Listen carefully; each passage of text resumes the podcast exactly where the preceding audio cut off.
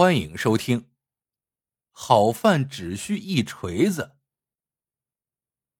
中王村有个小伙子叫柳三，从父辈那里学会了做石磨的手艺。那时候磨面都用石磨，所以有钱人家就单独做一个，穷人家也要几家合作一个，因为这是生活必需品。柳三悟性好，能够举一反三，手艺练的那真是没得说。用他做的石磨磨面粉，磨出来又白又细，吃起来味道醇香，远近百十里地没人比得上他。谁家要是做石磨，只需准备好两块石板，向柳三发出邀请就行了。柳三一早过去，到下午肯定完工。这中间有一顿午饭，必然会在主人家吃。在那个穷困的年月，柳三工钱。要的不高，因此中午这顿饭很关键。刘三吃的高兴了，下午做活儿就能做得更精细。刘三要是吃的不高兴，磨盘做的糙些，那就谁也别怪。做糙些虽然不影响使用，但谁也不愿意呢。都知道柳三的脾气秉性，家家都愿意拿出最好的饭菜招待柳三。话说。同村住着一个地主，钱如山，十分吝啬，天天喊：“钱不够用了，钱不够用了。”所以村里人送了他一个绰号，叫做“钱不够”。钱不够原先贪图便宜，请人做的磨盘最近坏掉了，于是想做一个新磨盘。吃一堑长一智，这次做磨盘就想做成最好的。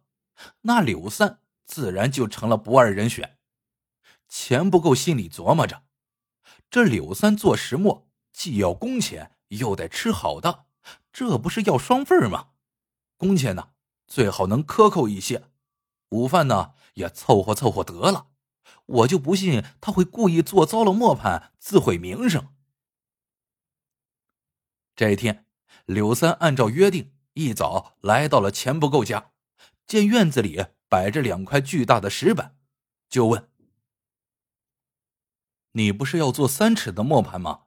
怎么准备了这么大的石板？”钱不够说：“原打算做三尺的，后来想着我家人多，每次需要多磨些面粉，准备的石板呀大了些。您呢，费心做成四尺磨盘得了，反正用驴拉磨，人也不费啥劲儿。”另外，剩下的边角料也请你啊，再做一个一尺的小磨，好用手抹些花椒面啥的。柳三说：“可以，不过需要两天时间，一天只能做一个。”钱不够说：“做个大的，小的就算送的了，别算那份钱了。”柳三说。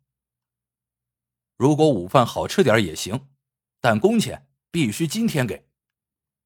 钱不够，答应了。柳三卸下工具，叮叮当当的动起手来，把两扇磨盘打出样子来。已经到了中午，当下有人将饭菜端上来，放到了柳三眼前。只见午饭是三个馒头、一盘烂咸菜和一盘炒素菜。柳三顿时来了气。这么一个大地主，连根肉丝都不见，穷些的人家还知道炒几个鸡蛋下一碗面呢。下午，柳三接着做磨眼、磨糖和磨齿，他开始漫不经心起来，直到天黑才完了工，终于把磨盘支了起来。柳三站起来喊道：“完事了，可以试磨了。”钱不够看那新磨盘修的果然十分漂亮，笑着说：“今天天黑了，明天再试不迟，那就明天见吧。”柳三说：“有言在先，先结钱。”钱不够拿出钱，十分不舍的递给柳三，柳三即刻收拾工具告辞。钱不够跟到大门外，千叮咛万嘱咐。咱们大小两个石磨钱都结清了啊，记得明天来啊。柳三说声回见吧，头也不回的走了。第二天日上三竿，钱不够，左等不来，右等不来，急的是团团转，让人去柳三家里找。家人说出门了，不知道去哪儿了。钱不够，说：“那就别等了，先试试新磨吧。”围着磨眼倒上了半袋麦子，套上毛驴，开始拉磨。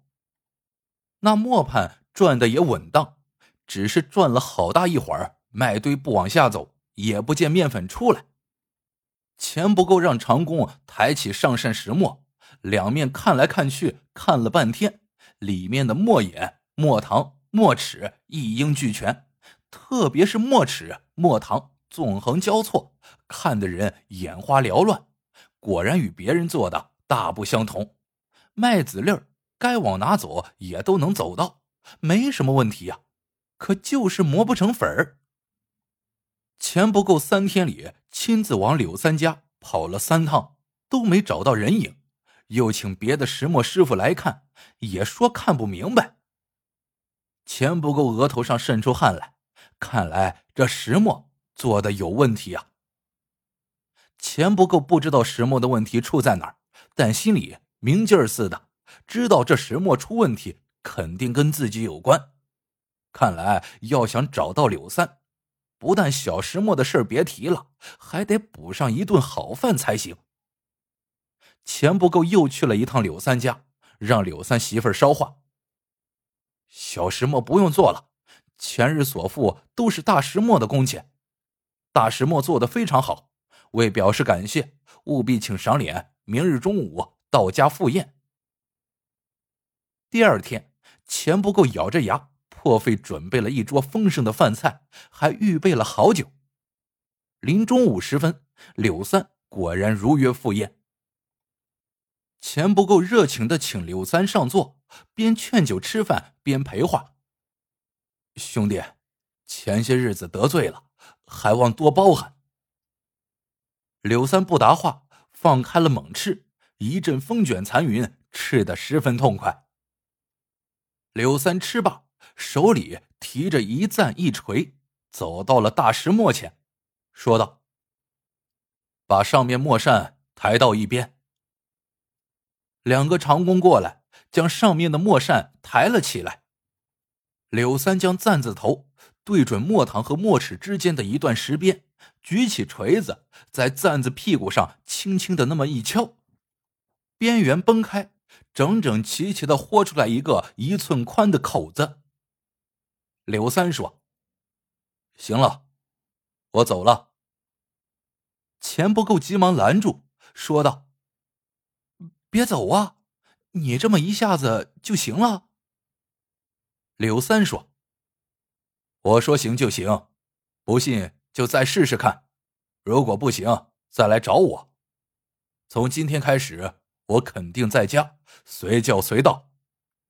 说罢，他扬长而去。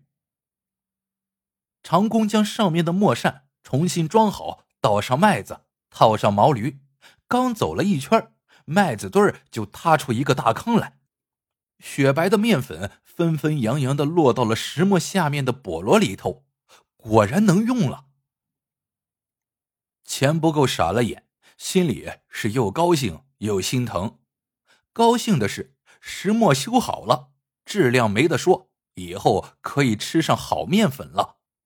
心疼的是，本想省钱，倒多花了钱，做个石磨竟然请吃了两顿饭。尤其是后面这顿饭，准备的这么丰盛，却只听锤子响了一声。好了，这个故事到这里就结束了。喜欢的小伙伴，请多多点赞、评论、转发，感谢您的收听，我们下个故事见。